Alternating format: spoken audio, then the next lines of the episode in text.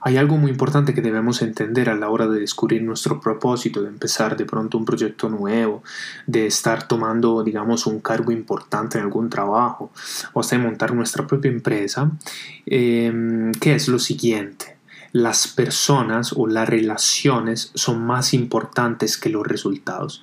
En mi casa me enseñaron una cosa muy importante. Haz a los demás lo que quieres que los demás hagan contigo.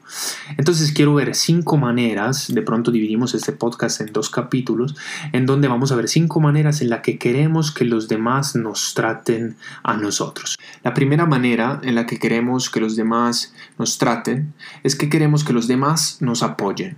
La mayoría de las relaciones de amistad que tenemos son con gente y personas que nos apoyan y nos motivan.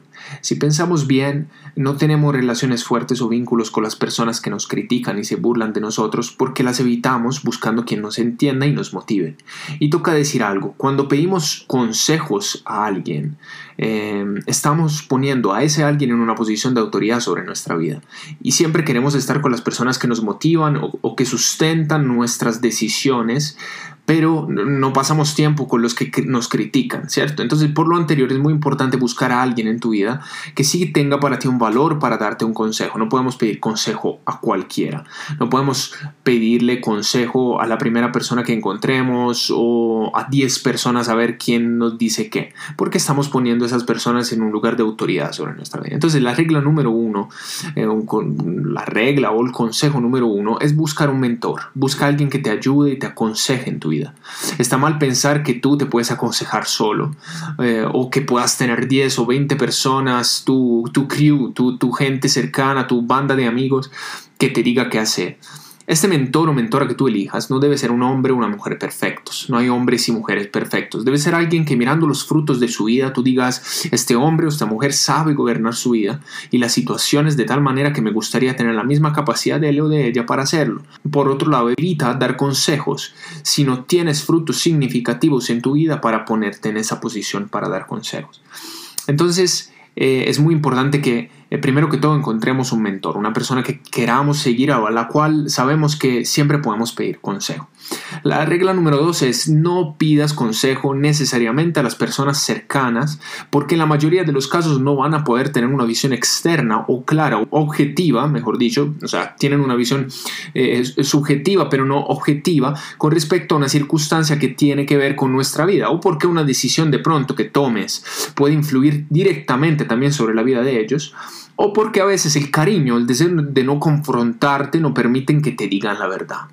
El tercer consejo que te doy acerca de este tema de que queremos que los demás nos apoyen es que la persona que elijas tenga la capacidad de decirte la verdad aunque cuando no te guste. Si no puedes aceptar la verdad, no pidas consejo. Recuerda que es mejor alguien que te confronte en determinados argumentos que tener solo a alguien que te apoye aunque cuando te equivocas. No seamos cojos guiados por otros cojos. Y la cuarta regla, o el cuarto consejo, es que las personas a las cuales pedimos consejo no tienen la responsabilidad de decidir por nosotros ni la responsabilidad de pelear nuestras batallas. Ellos nos ayudan a identificar el por qué, el cómo, el qué y el para dónde, pero no pelean en nuestro lugar. Nunca deben volverse la muleta de nuestras inseguridades porque o si no empezaremos a depender de ellos y eso no puede pasar.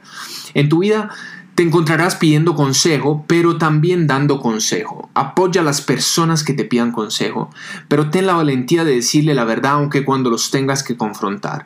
Un buen líder debe saber a veces tomar decisiones impopulares. Y si aprenderás a hacerlo y aprenderás a aceptarlo cuando sea tu momento de pedir consejo eh, y de pronto te estés equivocando, eh, habrás hecho un paso más hacia tu propósito. Entonces, em, te invito a que, eh, claro, eh, queremos que los demás nos, nos apoyen, te, te, invito a que tú también apoyes a los demás para que esos, estas personas también empiecen a apoyarte a ti, pero también teniendo la apertura mental de que de alguna manera te pueden dar también consejos que a veces te confronten, ¿cierto?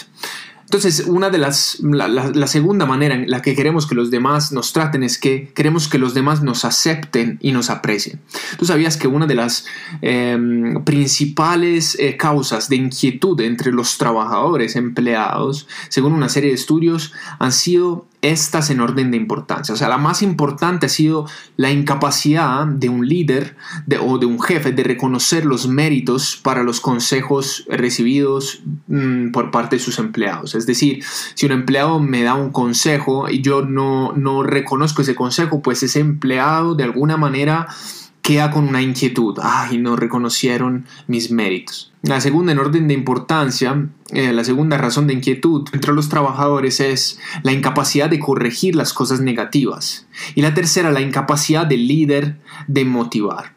Entonces a veces corregimos las cosas negativas de una manera demasiado fuerte y a veces no motivamos lo suficiente la gente que está no solamente debajo de nosotros, si tú tienes un nivel, un cargo importante donde tienes gente por debajo, sino también la, gente que tienes alrededor, tu familia, tus amigos, tus relaciones.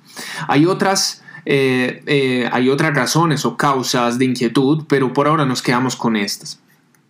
Nosotros queremos que los demás aprecien lo que hacemos y no reconozcan nuestros méritos. Es mentiroso decir que no te interesa que los demás te aprecien, porque todos quisiéramos que nos aprecien y que nos lo dijeran también directamente. Y si fuera públicamente, hasta mejor. Tenemos la tendencia a acercarnos más a las personas que nos aprecian. ¿Y cómo tenemos este sentimiento en nosotros? ¿Por qué no tratamos de replicarlo con las personas a nuestro alrededor? Entonces te voy a dar dos consejos acerca de este tema. En las conversaciones que tendrás de aquí en adelante, trata en los primeros 30 segundos de decir algo que demuestre que estás apreciando a la otra persona y verás cómo cambiará el trato de esa persona para contigo. Segunda, eh, segundo consejo, cuando hiciste caer en cuenta a alguien que tenía que mejorar en algo y lo empieza a hacer, aunque no lo logró completamente, pero ves que está haciendo un esfuerzo para hacerlo, no te olvides reconocerlo privadamente y si sucede, públicamente. Eso motivará que ese cambio se radique más en la manera de vivir de esa otra persona.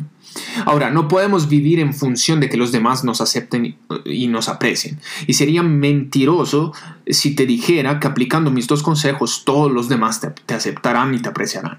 A veces no te aceptarán, no te apreciarán, pero nunca te olvides que tu propósito y el fruto que te espera es mucho más valioso que lo que piensen los demás. Entonces te agradezco por haber estado conmigo y nos vemos en la próxima. Un abrazo.